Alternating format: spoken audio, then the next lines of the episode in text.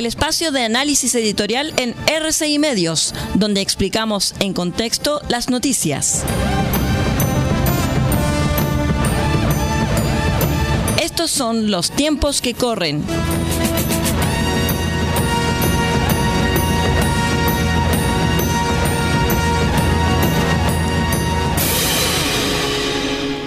Hola, ¿cómo están? Bienvenidos a esta nueva edición de Los tiempos que corren.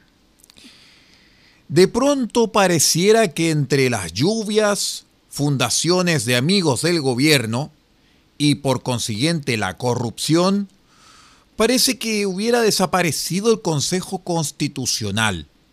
Pero no, el segundo proceso constituyente sigue corriendo en paralelo y totalmente encapsulado por la contingencia. Visto así, el vendaval político que asola los extramuros del Consejo pareciera ser una buena noticia para quienes apostamos a cerrar, esta vez sí, el tema constituyente. Los focos de la refriega política, los tías Pikachu, los pelados va de ocasión, hacen esta vez más noticia afuera que adentro, como lo fue en el proceso anterior. Sin embargo, en términos de números, las noticias no son principalmente halagüeñas.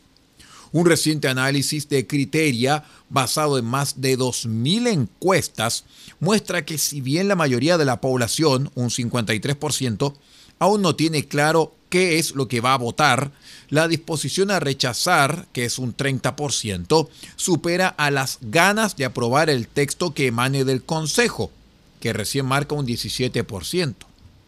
Al mismo tiempo, el estudio muestra que la mayoría indecisa tiende a parecerse actitudinal y políticamente algo más a los detractores, evidenciando un escenario muy difícil. Así las cosas, el Consejo está literalmente perdiendo el partido y tiene que entender por qué para darlo vuelta.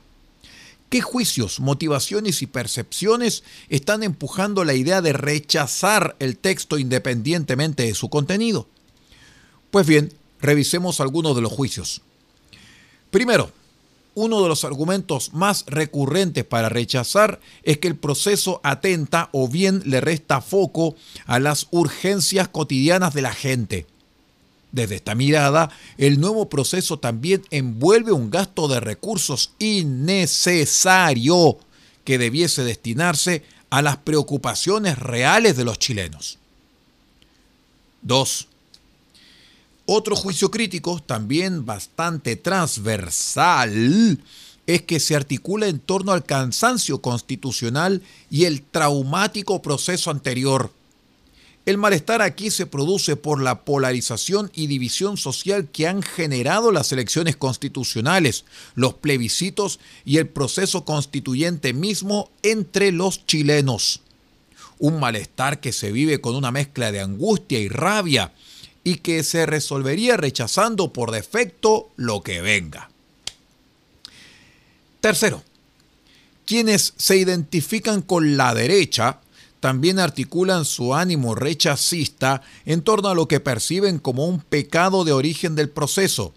Este habría sido dirigido por grupos de izquierda e impuesto por la violencia del estallido delictual, lo cual le restaría toda legitimidad. Cuarto.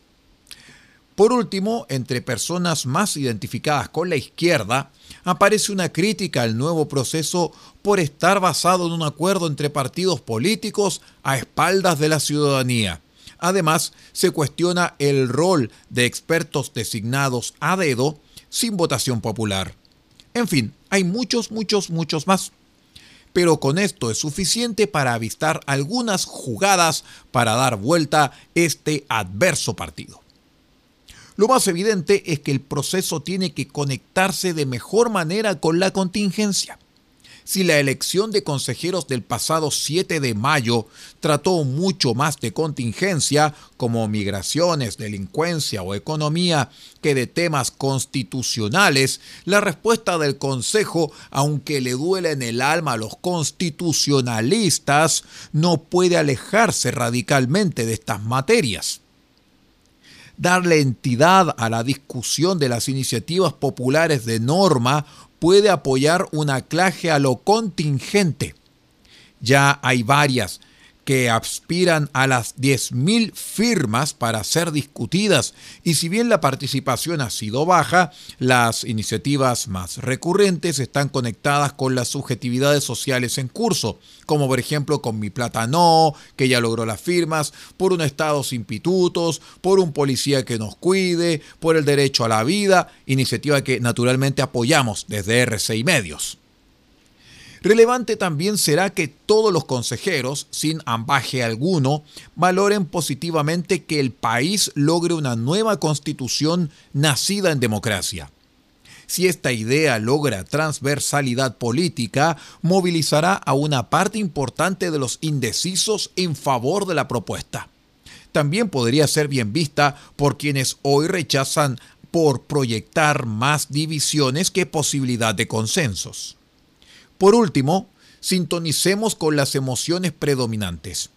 La motivación más profunda de una sociedad que ha ido de crisis en crisis durante los últimos 10 años está en recuperar la estabilidad y reducir la incertidumbre.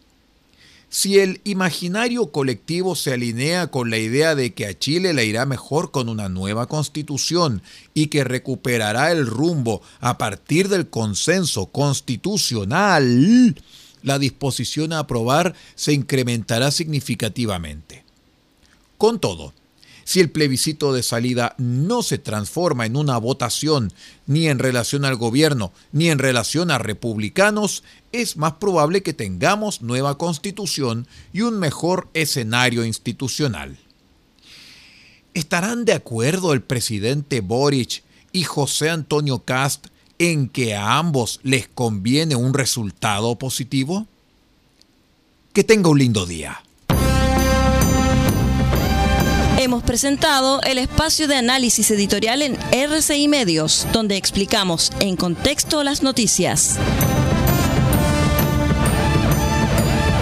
Hasta aquí llegan los tiempos que corren. Hasta una próxima oportunidad.